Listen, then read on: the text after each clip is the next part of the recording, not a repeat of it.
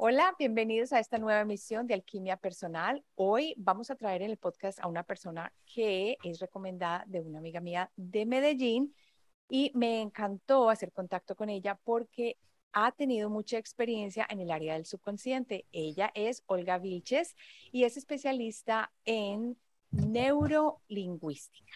Ella también trabaja con el ser y tiene una cantidad de información y no solo eso, por, sino por su experiencia, porque ella trabaja con personas ayudándoles a moldear, a crear su espacio para convertirse en lo que desean ser.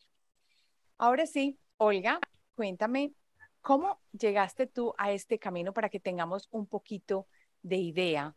¿Cómo cambiaste? Para muchos lo más seguro que te conocen por el nombre que vienes de televisión, pero ¿cómo cambiaste o cómo estás haciendo esta transición hacia el mundo de lo que es en este momento todo lo que manejas con la neurolingüística.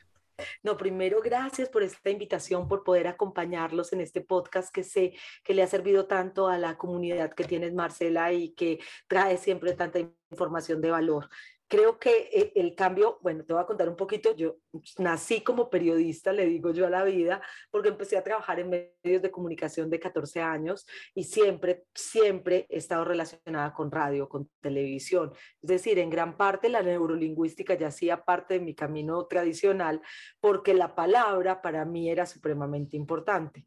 Pero fue hace seis años que comencé por pura casualidad, por las cosas de la vida, me gané un cursito en el curso yo me metí como periodista y dije, yo voy a demostrar que eso no es verdad, que eso es pura carreta, como decimos en Colombia, es decir, es puro cuento, como dicen para que entiendan en todo el mundo. ¿Cómo me van a venir a decir que si yo lo creo, lo creo, o sea, que si yo creo las cosas, lo creo, realmente lo voy a ver visible y tangible? Esas son puras frases bonitas, son cuadros que se cuelgan y eso es pura decoración.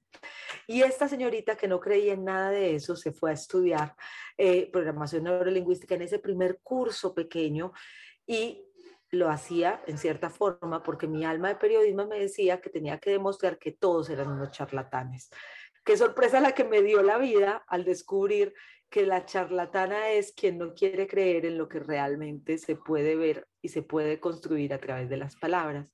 Y empecé a notar un cambio tangible en mi vida aplicando las cosas que estaba haciendo, primero en ese pequeño curso, y decía, pero ¿qué es lo que está pasando? Que mi comunicación con mis hijos va mejor, que las cosas y los proyectos que tengo salen de una mejor forma, que siento una relación conmigo misma que es como más amorosa y más amable, y me vencía la información. Y cuando me vencía la información, decidí certificarme ahí sí con programación neurolingüística con un instituto que es asociado con Richard Bandler, que es uno de los creadores de la programación neurolingüística. Y después de eso he hecho un camino con mindfulness, con canalización, bueno, con hipnosis y, con muchos otros temas que me han llevado a entender que para poder hacer, primero hay que ser y que de nada vale hacer mucho si tú no eres realmente. Y para poder ser, tienes que conocerte primero y tienes que saber la forma como te comunicas contigo mismo. Olga, ya has dicho una cosa tan importante y yo creo que esto va a resonar muchísimo con la comunidad por lo siguiente. Cuando estás hablando de hacer algo o llegar a un punto donde tú quieres llegar, tú estás diciendo que primero hay que conocernos. Y yo creo que eso es algo que yo siempre, siempre he dicho también en la comunidad. Y también que tú empezaste a aplicar lo que estabas aprendiendo y te diste cuenta de los cambios.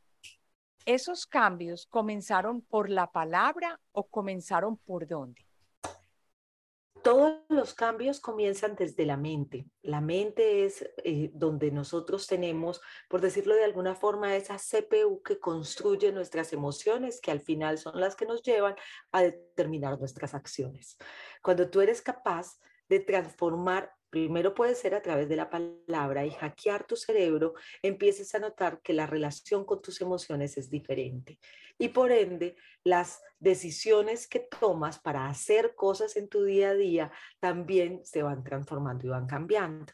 Entonces, una de las primeras cosas que yo aprendí y de las que yo quise pelear, me leí un libro con Luis Hay, donde ella hablaba del poder de las afirmaciones. Yo leía el testimonio de esta mujer que además se curó de una enfermedad en algún momento gracias al poder de las afirmaciones y yo decía, eso fue que se curó porque no era su momento, pero ¿cómo se le ocurre a esta señora decir que se va a curar por las afirmaciones? Y empecé a hacer el ejercicio durante 21 días de mientras iba manejando para el canal, escuchar afirmaciones. Y escuchaba las afirmaciones y las repetía y las escuchaba y las repetía, las escuchaba y las repetía me empecé a dar cuenta como cuando yo iba a tomar decisiones, esas afirmaciones que me conectaban tanto con el positivo me llevaban a pensar cosas de una manera más creativa y más recursiva que cuando me conectaba a veces con el negativismo de la vida. ¿Ya ahí en ese momento tú habías hecho el programa de neurolingüística o, el, el, curso, el cursito online, por decirlo así, el curso pequeño, todavía no me había certificado. Todavía no te había certificado, pero ya estabas empezando a hilar, ¿cierto? sí, mira, yo empecé el curso y en el curso nos hablaron de Luis Hay. Me encanta leer, me fui a Luis Hay, leí y yo dije, ay, otra carretuda. Esta sí, o sea, ¿por qué juegan tanto con la ilusión de la gente? ¿Por qué jugamos tanto con la ilusión de la gente? Y empecé a hacerlas para yo misma, en cierta medida, ver que eso no pasaba. Pero empecé, por el contrario, a darme cuenta del proceso de transformación que nacía en mí. Y eso fue muy, muy lindo, como te decía, porque mi comunicación con mis hijos, yo tengo una hija de 18 años y tengo un hijo de 10, en ese momento Sofi estaba en plena adolescencia, Tomás todavía era pequeñito, empecé a transformar la forma de comunicarme con ellos y empecé a ver mejores resultados en la vida de ellos, en la tranquilidad, en la felicidad, en el colegio, en sus notas y en la forma de asumir su propia responsabilidad y en la relación que nosotros teníamos pero no cambió solamente eso, sino que cambió la forma que yo tenía de mirarme a mí misma. Porque antes de aprender de todo este tema, yo ni siquiera me conocía, yo no sabía por qué había elegido ser periodista, yo no sabía cuáles eran los dones, las herramientas y los regalos que yo traía y que me habían hecho elegir este camino. Y no tenía ni idea del para qué yo había tenido la gran oportunidad durante casi 30 años de trabajar en los medios de comunicación. Cuando comencé este camino entendí no solo el para qué, sino sobre todo la gran responsabilidad que nos da el dirigirnos a un público, ya sea en un taller ahora que los hago, ya sea en televisión o ya sea en radio, a través de unas palabras adecuadas que pueden ayudar a tejer un hilo constructor dentro de la vida de las personas que nos escuchan. Pero qué tan interesante que tú hayas, eh, como quien dice, vivido 30 años, porque para muchos es así, uno va a la universidad, estudia lo que tiene que estudiar, no cree que sabe qué fue lo que escogió, porque lo escogió, pero resulta que muchas veces no tiene ni idea. Ajá. Va y hace... No, y para colmo, yo, yo empecé a trabajar en televisión desde los 14 años, entonces yo no había estudiado periodismo, yo entré en televisión porque mi papá trabajó en televisión y yo estuve en el lugar que tenía que estar en el momento justo pero no era porque yo hubiera elegido trabajar en televisión, sino que la televisión llegó a mí. Ah, qué interesante. Bueno, y entonces, cuando tú te das cuenta de estos cambios y ya estás, como quien dice, toda la experiencia está poniendo el foco es en ti, porque lo primero que uno piensa es, el problema es del, del otro, esto es mi hija o es mi hijo, esto no soy yo, pues porque yo le he dado todo, lo que sea. ¿Cómo entendiste que para generar el verdadero cambio primero te tenías que mirar hacia adentro y luego empezar a crear unas estrategias para saber qué mentiras te estabas diciendo, que es precisamente lo que vamos a tratar hoy, lo que queremos llegar, que es las mentiras que te cuentas. Claro, el, el, síndrome del impostor que tenemos todos, cómo son las cosas que manejamos y el triángulo dramático también que nosotros eh, manejamos de una manera tan, tan profesional. Pero antes de llegar a eso, eh, mira, cuando empecé a estudiar programación neurolingüística y así para la certificación, me di cuenta que en muchos de los ejercicios te preguntaban cosas sobre ti mismo que yo no sabía responder. o sea que esa fue la primera, la primera red flag. La primera, clave, sí. ¿Cómo es que no sé responder esto si esto es acerca de mí? Y entonces te, te, replanteas muchas cosas y llegas a casa y dices, pero ven, si me preguntan de mi esposo, si me preguntan de mi mejor amiga, si me preguntan de mi mamá o si me preguntan de mis hijos, yo sé perfectamente qué responder en estos casos, porque no sé qué responder cuando es de mí mismo. ¿Y sabes por qué es? Porque las preguntas inteligentes se las damos a los otros, pero por lo general no nos las hacemos nosotros. La clave de la programación neurolingüística, si bien es cierto las palabras, en la metodología para poder llegar a esas palabras son las preguntas. Y esas preguntas que ya cuando nosotros hacemos terapia, les hacemos a las personas que coachamos, deberíamos empezar a hacernoslas a nosotros mismos para realmente hacer un proceso que nos lleve a conocernos tanto que sepamos manejar nuestras emociones y sepamos también de qué forma reaccionamos frente a determinadas perdón, situaciones en la vida. Pero si yo no me pregunto quién soy, qué me gusta, qué tolero, qué no tolero, qué llevo bien, qué no llevo bien, cómo, cómo es que me gusta comunicarme, cómo es que aprendo. Si yo no me hago ese tipo de preguntas, me paso la vida en piloto automático y dejo que la vida tome decisiones por mí porque no soy capaz de poner lo que yo soy antes de tomar una decisión. Ay, qué bonito, qué bonito. Entonces, ya de allí comenzaste a ver la diferencia que estaba presentándose en tu entorno y en tu vida y con las personas que estabas interactuando. Y de ahí decidiste luego llegar a, hacer algo más, a especializarte en algo más. En muchísimas cosas. Mira, lo primero que uno hace es, se empieza a escuchar, hace preguntas inteligentes primero. Y en esas preguntas inteligentes, ¿cuál es la clave de las preguntas inteligentes para ti misma? Escucharlas, porque en ti está la respuesta. Entonces, si tienes dudas sobre algo, empiézate a preguntar, ¿yo por qué tomo estas decisiones? ¿Yo por qué actúo de esta forma? ¿En qué manera lo hago? Y de tanto preguntarte va a llegar a ti la respuesta indicada. ¿Qué te saca de eso de lo que íbamos a hablar, que es el famoso triángulo dramático en el que muchos de nosotros vivimos? Hay un triangulito maravilloso en el que nosotros nos paseamos toda la vida. En uno de ellos nosotros somos los victimarios y al ser nosotros los victimarios, la culpa de todo lo tiene el otro. Y estamos señalando al otro, y estamos presionando al otro, y estamos acusando al otro.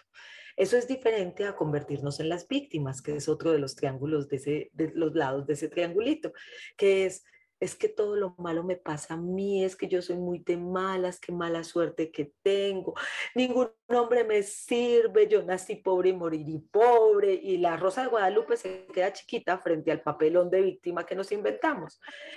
Y hay uno que asumimos muchísimo las mujeres, y sobre todo con nuestra familia, que es el lado del Salvador donde yo estoy siempre dispuesta a salvar al otro, a ayudar al otro. No lo hagas, yo te ayudo, ven, yo tengo este contacto. Hijo, no te preocupes, ya voy para allá.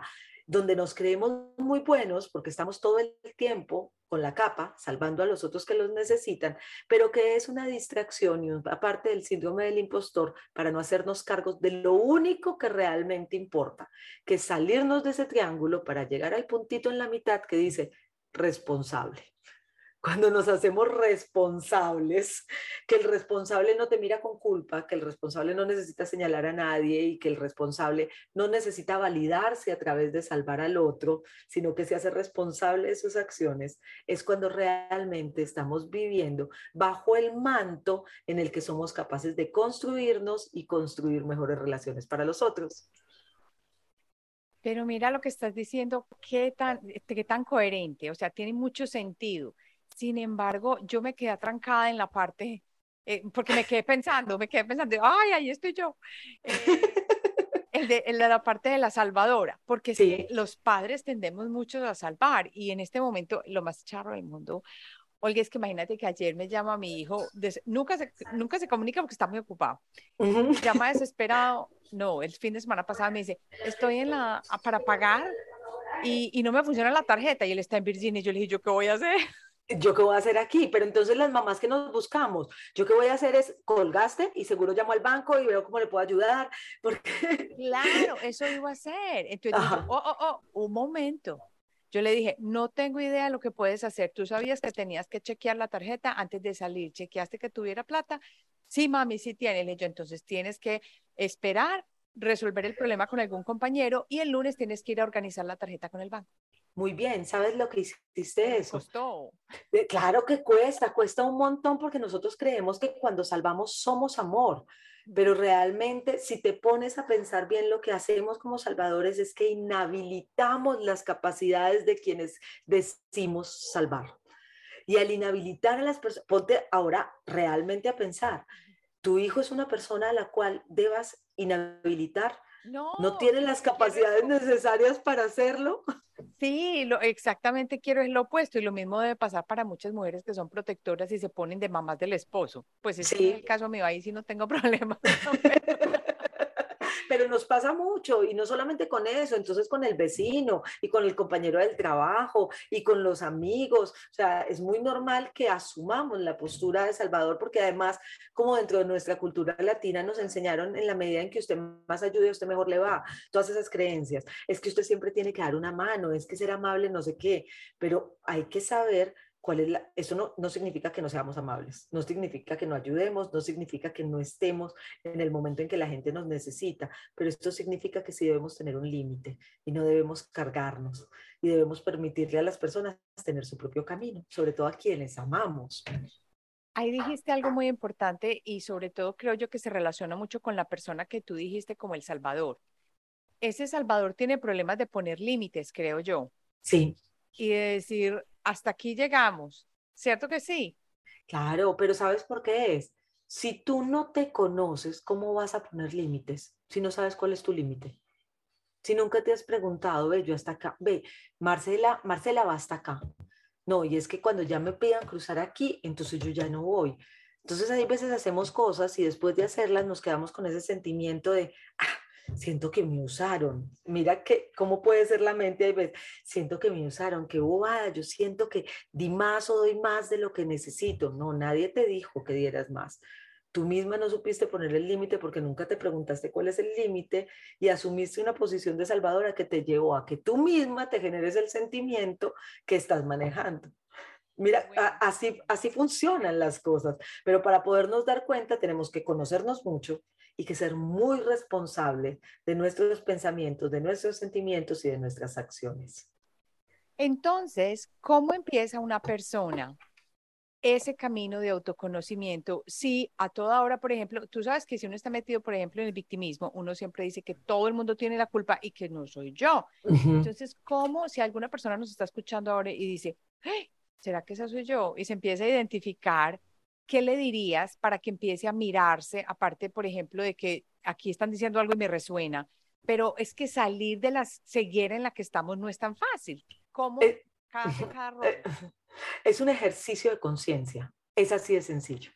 Es un ejercicio de apropiación de mi identidad, de conciencia y de transformación y cambio. No les voy a decir, porque yo en eso sí, aunque la programación neurolingüística tiene cosas que supuestamente en una sola sesión tú sales con todas tus cosas derribadas y cambiando del todo, lo cierto es que eso que se hace en una sola sesión no es durable en el tiempo. Si tú llevas 20, 30, 40 años teniendo determinado comportamiento, por más que yo te lleve una hipnosis, por más que yo derrumbe un montón de creencias limitantes en ti, de todo, en una sola sesión no te voy a cambiar. Es un ejercicio que sigues tú en casa. ¿Qué debo hacer? Tomar conciencia. ¿Cómo tomo conciencia? Si yo me identifico no con una sola situación en, el tema del victimismo, sino con dos, tres, cuatro, tengo varias situaciones en las que me doy cuenta que me estoy poniendo, eh, me estoy dando yo misma el casting de víctima, entonces puedo empezar sin darme rejo, sin darme palo, porque también nos victimizamos contra nosotros mismos, de ah. decir, ay, puede ser que yo esté asumiendo una postura de víctima y después de hacerlo, ve, voy a volverme consciente esta semana de qué situaciones de pronto estoy asumiendo ese papel. Y empiezo a volverlo consciente. Y entonces cuando yo voy a ir a decir algo, no, es que a mí sí me toca arreglar todo en esta casa. Es que si yo no recojo las cosas, nadie las recoge, me enciendo mentalmente una luz como una alerta, como si fuera la lucecita amarilla de cuando va a cambiar el semáforo.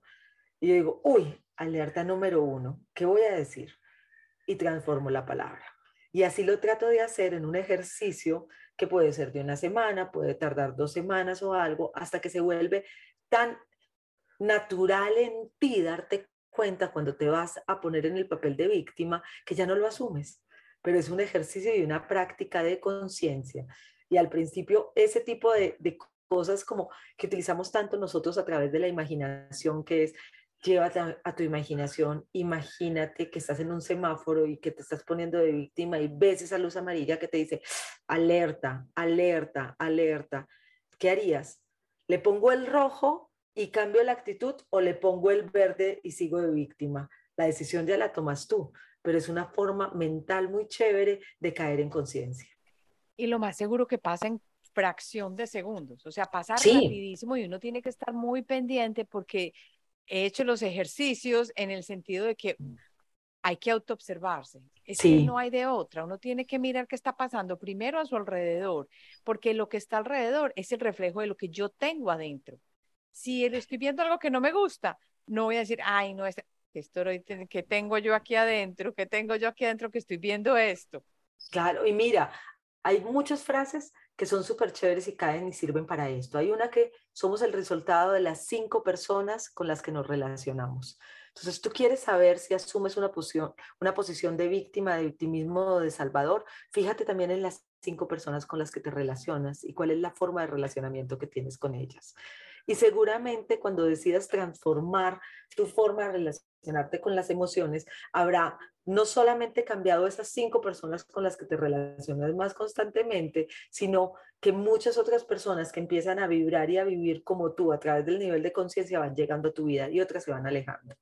¿No te has dado cuenta que cuando las personas asumimos un papel de víctima, siempre tenemos la persona a la cual llamar y quejarnos? Yo no tengo ese papel, no tengo idea. Bueno, por suerte. Bueno, pero, me encanta, pero, pero, pero por lo general es así, siempre. sí. Estabas diciendo tú, Lita, ¿sabes qué estaba haciendo? Estaba haciendo el ejercicio mental. Yo lo conocía con el dinero, decía, con las personas con que tú estás, pero siempre he vivido en una situación muy característica, pero ha sido toda la vida, toda la vida yo no, no he estado súper rodeada de gente, toda la vida ha sido así. Muchas veces me preguntan, pero tú estás en una ciudad tan grande, yo a veces ni salgo. Claro. es un grupo muy, pero y, y, nos hablamos y conversamos y todo, pero no, yo no soy de la que salgo el fin de semana con el grupo de amigos. Yo no, mi mejor amigo es mi pareja, es mi amante, mi amigo, mi compinche, mi de todo y el hijo mío es como el núcleo, el núcleo. Mi hermana, mis dos, tres amigas de la universidad, pero, pero no es que... Y estoy segura de que te pones a fijar y, y, miras atentamente y te das cuenta que tu esposo, que tu hijo, que todo, van a tener formas muy similares de relacionarse. Soy muy independiente y ellos son súper independientes también. Mi hermana es súper independiente. Todo el mundo es muy, hasta las amigas, son muy independientes. Claro, claro, porque por resonancia estás atrayendo personas con el comportamiento y la forma que tú misma traes. Ay, qué interesante. Entonces, ese es un llamado de atención. Miren, hoy hemos hablado de tres que son importantes. Uno, responsabilízate de tus pensamientos, emociones y acciones. Ese es indispensable indispensable, casi no lo digo. Dos, conócete a ti mismo, hazte preguntas inteligentes. Después de conocerte a ti mismo o en el proceso, mira las cinco personas que tienes a tu alrededor, que dan reflejo de tu vida y resultados. Así que mira con quién te estás relacionando y la forma que tienes de relacionarte, porque eso te dará pautas también de en qué aspecto de tu vida debes transformar, debes mejorar. Lo que no te guste en ellos, trabájalo en ti lo que observes en ellos que te incomoda de trabajo en ti, porque aquí empieza a funcionar esa ley del espejo de la que tantas personas hablamos y que es tan difícil de comprender, pero que es un camino tan sabio para el mejoramiento del ser. Háblanos un poquito de, esas, de esa ley del espejo y si esto tiene relación con las neuronas espejo. Eh, las neuronas nos ayudan a aprender cosas de una manera mucho más sencilla. Y eso es una maravilla porque se activan esas neuronas y lo que hacen es como si le pusieras un disparador a tu memoria para aprender determinadas cosas. En el tema de la ley del espejo dice que lo que no te gusta del otro, míralo y trabájalo en ti. Y que lo que tú, lo que te molesta, lo que te disgusta, lo que te toca del otro, es porque tiene una característica que te recuerda algo que debes trabajar en ti mismo. Debo confesar que esta ley me dio no palo, sino me dio durísimo, porque yo miraba, mira, yo odio, la, yo yo detestaba las mentiras. Y he sido una persona que prefiero, como te dije una vez a ti, te dije, prefiero decirte la verdad, es que se va una compañera de trabajo, tenemos una despedida, podemos cambiar la grabación, porque prefiero decir una verdad que decirte, ay, no, es que me siento enferma hoy, me choqué. No, ¿por qué? Si la vida es tan bonita diciéndonos la verdad y se construyen las relaciones de la forma que tienen que ser. Entonces, cuando llegó la ley del espejo, yo decía, pero ¿cómo así? O sea, que eso quiere decir que yo que detesto los mentirosos es porque soy una mentirosa en potencia. Yo no soy una mentirosa en potencia. Entonces le encontré la trampa. Escúchame pues. Porque en un libro leí, es que también ese es aquello que juzgas muy firmemente. Yo, ah, es por eso. Yo juzgo y critico demasiado a la gente mentirosa y es por eso. Hasta que ya un día llegué al estado de conciencia, porque uno va transformándose y cambiándose, en que me senté y me dije, mí misma, Olguita, reconócelo la ley del espejo sí funciona literal. Tú sí dices mentiras. Entonces te preguntarás, pero ¿cómo así que yo digo mentiras? Sí, cada vez que yo digo que no tengo tiempo para algo para mí, cada vez que yo digo o me pongo excusas para hacer algo, a mí misma también me estoy mintiendo. Es más, le estoy mintiendo a la persona más importante de mi vida, que es a mí mismo. Entonces, debo trabajar esas mentiras que yo mismo me digo para lograr realmente superar esa ley del espejo. Ay, definitivamente. Yo creo que en esta caemos mucho sin darnos cuenta de cuál es. Pero, pero mira que lo dijiste de una manera muy concisa. Uno tiene que empezar a buscarle, porque si se le está presentando es porque tiene que ver algo ahí. Y muchas veces no vemos. Muchas veces no. somos, eso no, porque eso no, no, me aplica a mí, yo no sé, ahí hay un error. Ajá, es que es más fácil, ahí sí sale lo de la Biblia, mirar la página del ojo ajeno. Entonces es mucho más fácil criticar al otro que mirarme a mí, corregirlo en mí pero para eso volvemos a lo mismo, autoconocimiento, autoconocimiento, pero no el autoconocimiento que nos lleva a darnos látigos, sino un autoconocimiento amoroso que nos lleva a transformarnos porque todos merecemos tener una vida que sea mucho más equilibrada, más tranquila y más en paz, que al final es el verdadero significado de la felicidad. Sí, claro, definitivamente. Entonces, cuando tú descubres eh, eh, y empiezas a trabajar con personas a través de tu coaching, con neurolingüística, con todo eso, empiezas a ver cambios en las personas y qué es lo más común que se te ha presentado. Hay, por ejemplo, un tiempo específico en que una persona dice, wow, si yo aplico estas cosas, realmente me toma un año o eso depende de qué, de la personalidad, depende del deseo, ¿de qué depende? Depende de ti mismo todos los procesos de coach tienen, son como cuando uno hace una dieta, que uno va donde el médico te manda la fórmula, te, te pone la alimentación, pero si tú la cumples, vas a obtener resultados, pero si tú no la cumples y no te comprometes con tu propio proceso, te vas a tardar más. Lo mismo pasa con el tema del coach. No, no es cuestión ni de personalidad, ni que haya gente que sea más fácil de ser susceptible a otra, porque hay muchas personas que dicen, ay, es que la programación neurolingüística es para personas susceptibles de ser cambiadas. No, ah, no. no, es para personas que ellas mismas se hacen proceso de cambio y se convencen de ese proceso de cambio. He tenido casos puntuales exitosísimos de personas que a través del cambio de chip de su personalidad, por ejemplo, tengo un chico que era súper tímido, esa misma timidez lo había llevado a solo meterse con su familia, se moría de ganas de viajar, pero nunca se había atrevido ni siquiera a salir de la ciudad. Oh. Empezamos un proceso de programación neurolingüística con un proceso de manifestación de sueños y de todo. Y cuando terminó la pandemia, él llevaba tres meses, se sacó el pasaporte, ya conoce todo el mundo, o sea, se fue a conocer el mundo, se abrió al mundo, es una persona que ya es capaz de comunicarse con los demás y la verdad que es uno de los testimonios más rápidos que he tenido. Hay otras personas que a veces se tardan más y así he tenido también. Lo bonito que tiene el coach es que es, eh, Marce, que el coach no es una terapia para toda la vida.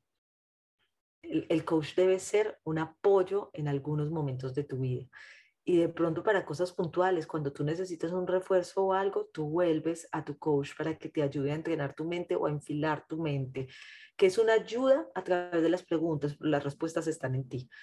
Entonces, eso es lo bonito. Tiene mucha, mucha, tienes mucha razón, porque imagínate uno tener que estar toda la vida dependiendo de alguien, a la hora de la verdad no se volvía, no se volvería uno independiente, sino que estaría más siendo dependiente de la persona a la que uno está recurriendo para solucionar o para que le dé a uno una luz. Cuando tú eh, me mandaste lo que hacías, parte de esto, vi también que trabajabas hipnosis. Sí.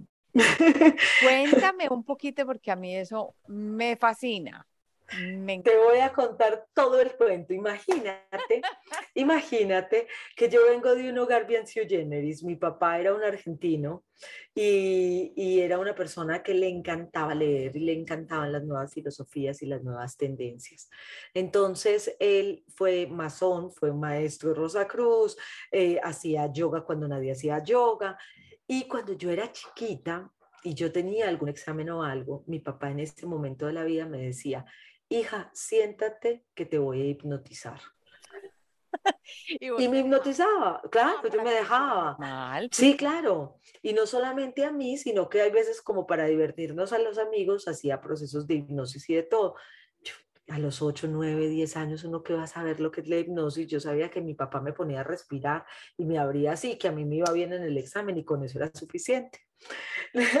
Luego mi papá falleció y después de unos años yo pude tener la oportunidad de ir a un proceso de hipnosis ya personal con un gurú de la hipnosis en toda Latinoamérica, que fue mi maestro, que se llama Luis Carlos Barboto, que incluso aparece en los libros de Brian Weiss, que dice que es el único hipnoterapeuta en español que él recomienda. Imagínate lo importante y lo bueno que es. Me acuerdo muchísimo que fui por un sentimiento de soledad, o sea, consulta. yo decía, pero Sí, y yo, sentimiento de soledad, ¿de qué? Mira. A ver, antes de que sigas. Sí, un comercial de regreso. No, pero antes de que sigas, yo quiero ahondar en esto porque esto es uno de los temas más importantes, porque yo creo que ya mi comunidad sabe que yo les he contado 90 mil veces que yo me iba a especializar para regresiones con la Universidad de Toronto, me cancelaron el coso, es la segunda vez que me lo cancelan, ahí hay algo. Sí, ahí hay algo. Ah, pero yo lo quiero hacer y lo quiero hacer. La primera vez fue aquí, pero no lo pude, también me lo cancelaron, no lo cancelé yo, me lo cancelaron. Pero el cuento es el siguiente, esa emoción, ese sentimiento de soledad, ¿cómo lo experimentabas y cuándo?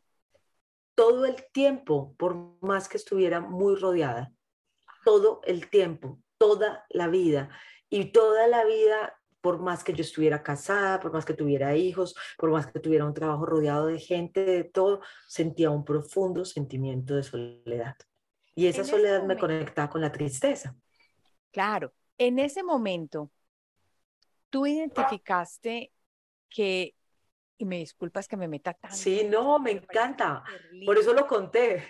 Sí, no, y me encanta que porque la gente puede ver realmente cómo funciona lo que tú trabajas y cómo funciona la hipnoterapia y cómo funciona el coaching y todo lo que estamos hablando que se mezcla un poquito también aquí con espiritualidad, de pronto con lo que voy a decir. Tú tenías el discernimiento para poder identificar si esto era de esta vida o de otra. En este de la soledad, resulta que es que mi maestro, que es Luis Carlos Barboto, hace ambas regresiones. Entonces te lleva primero hasta esta vida y luego te lleva hasta otras experiencias. Ah, Pero en este en particular no tuvimos que ir hasta las otras. Ya también he ido a otras, ya te voy a contar. Pero en este en particular te voy a contar qué fue lo que pasó. Empezamos a hacer la regresión y me empezó a llevar hacia atrás en mi vida. La mayoría de heridas de la infancia, que son las heridas del niño interior, son durante los siete primeros años y uno no se acuerda de qué pasó en los siete primeros años. Cuando empezamos a devolvernos, me llevó hasta una edad en la que yo tenía menos de un año y me vi a mí misma en un quirófano. Resulta que yo tuve varias cirugías de cadera cuando era bebé, o sea, lo tuve hasta antes de los dos años. O sea, no tengo ni forma de acordarme de eso. Y en la hipnosis yo empecé casi que como una niña chiquita y así, yo le decía, es que me siento muy solita, imagínate. me siento muy solita, me siento muy solita, yo estoy muy asustada ah. porque yo estoy muy solita. Y él me decía, ¿quién está ahí? Yo, los médicos y la enfermera. Fue esto, la hipnosis realmente es milagrosa, porque él a través de esa guía en la hipnosis me dijo, vas a salir del quirófano y te vas a mirar quién hay en la sala de espera. Cuando yo llegué a la sala de espera, yo le dije, ahí están mi papá y mi mamá. Y él solo dijo, ¿ves que no estás solita? Ellos te están esperando. Y me regresó en la hipnosis y desde ese momento no volví a tener esa sensación. Nunca más. No, a mí me parece esto maravilloso, este, esta historia personal que has compartido acá, porque yo estoy completamente segura de que funciona, porque yo también he hecho regresiones y yo me fui como tú, ya, regresiones, vamos a ver qué pasa ahí, pero yo sé que aquí hay algo, yo sé que aquí hay algo y me di cuenta de unas cosas, yo ya entendía después de esta regresión por qué había sucedido lo que había sucedido y eso ayuda, aunque claro, lo que ayuda. Sí, claro, aunque lo mío no fue un sentimiento de yo estar todo el día, yo decía, pero ¿por qué se me presenta esta situación? Si yo, imagínate que era tan inconsciente en ese momento, a pesar de que ya había empezado, que yo decía, hmm, ¿qué cura habré matado? está tocando esto en esta vida. Exacto, entonces, en esta vida y en esa regresión vi cuatro vidas y la persona me devolvió y la persona fue tan inteligente de preguntarme, porque yo no fui con un específico, con una cosa específica, sino que Ay, yo quiero hacerme una regresión. Y una de las vidas tenía relación con las personas con las que yo estaba viviendo esta situación. Y pude ver quién era esta persona en la otra vida. O sea, claro. y me confirmó lo que sabemos, que sí encarnamos en grupos, Claro, somos 250, ya que nos estamos metiendo en este tema, que te voy a contar, me apasiona profundamente. Eso es lo mío. Me, me, para mí también es lo mío, o sea, la programación neurolingüística es una herramienta maravillosa, pero yo creo que el camino está a través del entendimiento del ser y no de que vinimos a sanar, sino vinimos a recordar. Y una excelente forma de recordar es a través, por ejemplo, de terapias como la regresión y la hipnosis, que nos lleva a esas vidas anteriores donde conectamos con diferentes emociones y personas que venimos a trabajar en esta para lograrla transmutar y poder superar. Una de las teorías que hay que me encanta es que vinimos a manifestar nueve formas diferentes del amor a través del amor y el desamor.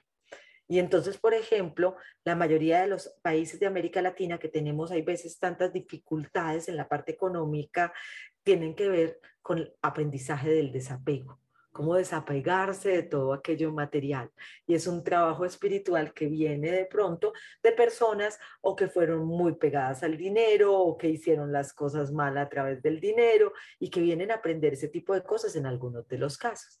Mira, es que es súper interesante. A mí estas teorías me, me, parecen hermosas, pero esta misma teoría habla de que nosotros llegamos a reencarnar con 250 almas a nuestro alrededor.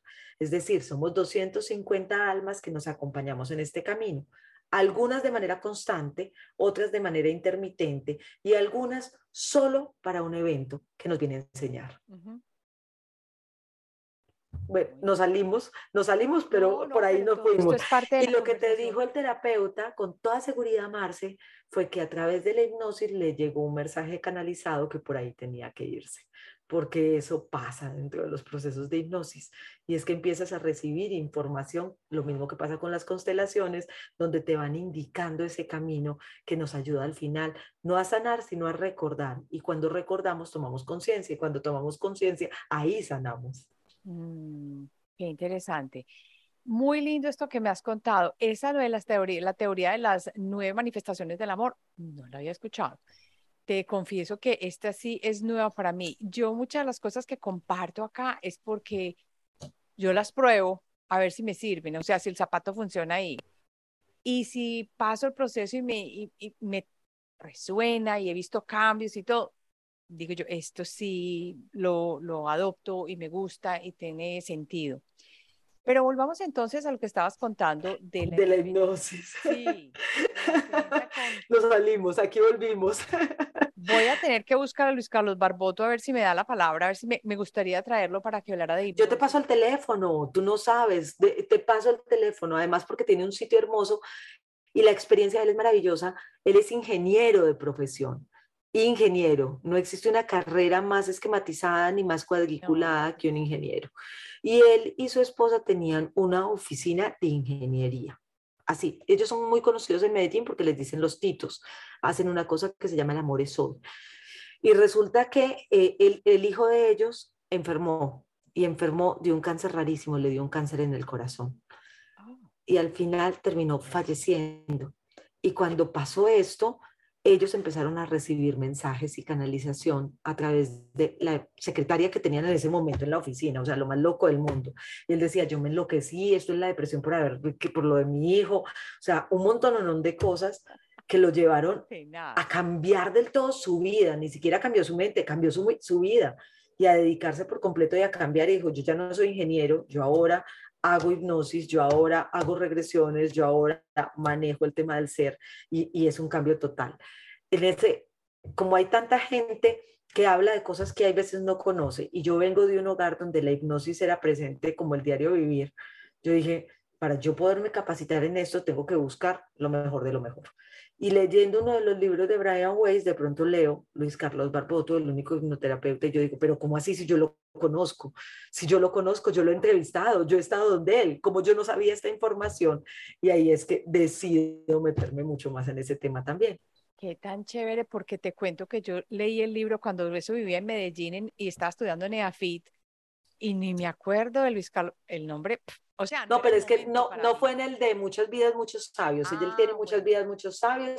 Tiene uno interesantísimo que, que te lo voy a, a, pasar para que se lo presentes a la comunidad, que en el estudio de Brian West de hipnosis, resulta que descubrió que no solamente a través de la hipnosis podemos llegar a nuestras vidas pasadas, sino que podemos proyectarnos a nuestras vidas futuras. Sí, eso sí, eso sí es posible, es, sí es posible. Muy interesante, muy, por eso yo llevo tiempo en esto y yo tratando y tratando antes de la pandemia, en medio de la pandemia, ahora pues de nada, y yo, pero qué, tan extraño esto. ¿Sabes qué es? De pronto no te había llegado la persona que te tenía que entrenar para eso. Pero mira qué tan interesante que me estás diciendo, pero yo estaba adamant, o sea, yo quería y quería primero una universidad aquí reconocida en Virginia. Ajá en Toronto entonces, una universidad reconocida, la Universidad de Toronto. Nada. Voy a tener que mirar en otras partes a ver qué es el cuento y cuál es la cosa, porque a mí me encanta todo esto y esto sí es parte de lo que quiero hacer. Es más, yo hago regresiones, pero no regresiones con péndulo, ayudada con el péndulo, que es de una manera distinta, porque eso es lo que yo trabajo. A mí me encanta el péndulo también. Yo, yo recién estoy arrancando con el péndulo, no era cercana al péndulo, pero le he cogido un amor impresionante maravilla. Es, que esto es increíble, seguramente a ti también te pasó. Uno empieza con una pequeña transformación, en mi caso fue la programación neurolingüística, que luego me llevó a la neurociencia, porque todavía mi cerebro era súper izquierdo, entonces yo necesitaba la confirmación de todo. Pero en la medida en la que vas leyendo más, estudiando más, aprendiendo más, le das apertura a nuevas cosas en tu vida que te conectan con la verdadera relación del ser que no es el estudiar más solamente ni necesariamente, sino el encontrar esas respuestas que no solo son emocionales y físicas, sino que vienen desde nuestra memoria ancestral por un lado, pero dentro de nuestro contenido como espíritu también, que nos hace al final muchas vidas, una sola alma, muchas vidas, pero una sola alma. Y eso es lo que vinimos a recordar. Oiga, no, ¿qué es esto? Aquí está mirando el tiempo, ya es que loras. Yo no lo puedo creer. Nos saltó el cartecito, comernos las galletitas, o mejor dicho, el pan de bono y el chocolate. Cuando quieras. Pero sí, claro, no, de verdad, que esta no sea entonces la última vez. Yo quiero que dejes a la comunidad con ah, algo que tú hayas descubierto a través del trabajo que haces y que sea básico para que las personas puedan comenzar su camino de retorno al ser. ¿Qué les dirías? Pues una de las cosas que yo les diría es que hay que salir de la zona de confort y del miedo, que hay que permitirse ese proceso de transformación, porque es el camino que nos lleva no solo al autoconocimiento, sino a un manejo mucho más eh, profundo del camino de nuestra alma. Y que cuando nosotros llegamos a descubrir realmente el camino que nuestra alma necesitaba, las cosas se facilitan y que todos vinimos de una u otra forma a encontrar esa luz que haga que nuestro camino sea más fácil y el camino puede ser tan amoroso como tú quieres en la medida en la que tú lo vas permitiendo. Y es no solamente es necesario, sino que creo que es el hacerle verdadera justicia a tu ser. Cuando nosotros hacemos estos procesos, estos procesos nos llevan a amarnos más y por ende a amar más al resto de la humanidad. Y estamos viviendo momentos en los que se necesita y se requiere el proceso de transformación En el Ikigai, que es un método que yo trabajo mucho, una de las cosas que más nos piden es cuál es el regalo que tú le puedes dar al mundo. Y una de las sorpresas que más me llevo con el Ikigai es que cuando llegamos a esa pregunta, la gente dice, yo al mundo, yo cómo le voy a regalar algo al mundo, yo no soy político, yo no soy un líder, yo no soy no sé qué. Pero si yo te preguntara, ¿cómo tú puedes transformar tu mundo y cuál es el regalo que le puedes dar a tu mundo? Es decir, a tus hijos, a tu esposo, a tus amigos, a tu vecindario, la ciudad en la que vives te darías cuenta de tu grandeza y de la medida en la que tú puedes realmente ser parte de un poder transformador, un poder que se puede elegir transformar a través del miedo del amor. Que esta invitación sea siempre escoger el amor por encima de todo, para no permitir que el miedo nos lleve a sobrevivir nuestros días y no a vivir intensamente como realmente merecemos hacerlo. Ay, qué lindo, qué lindo, me quedó eh, pues preciosa esta entrevista, esta charla, esta conversación entre tú y yo que se sintió tan cercana. Que... Yo te siento aquí cerquita, Marce, más chévere. Sí, súper estamos. Ahora quiero que nos cuentes dónde te pueden encontrar y dónde te pueden seguir. Pues la ventaja de no tener tocaya es que tú entras a Instagram, a Facebook, a YouTube, a todo, pones Olga Vilches y vas a llegar a mí. Deletréame el Vilches. Es eh, B pequeña o V, como decimos en Colombia, y L-C-H-E-Z. Es un apellido que no es común en Colombia, mi papá era argentino, pero que en el sur, en Perú, en Argentina, es más común que los jaramillos de Colombia. Perfecto, Olga, mil gracias. Me encantó haberte tenido en Alquimia Personal. Gracias, espero que esta no sea la última vez. Me encanta además porque te digo, me fascina el nombre tuyo de alquimia personal porque es eso, son esos ingredientes que hacen magia en nuestra vida que empiezan desde el ser. Así es, ya saben que si no están inscritos en la comunidad de alquimia personal, puedes ir al canal de YouTube, me buscas como Marcela H-E-D-E, e, estoy en YouTube, o me puedes buscar como Marcela Heath, Marcela H-E-D-E e en Instagram o H-E-D-E Marcela en Facebook y la comunidad está siempre abierta para ti, para que te inscribas, porque comúnmente estoy compartiendo contigo información de talleres gratuitos, talleres pagos, los programas y todo este mundo encantador de la alquimia y la transformación que yo sé que te va a ayudar muchísimo. Nos vemos entonces la próxima semana.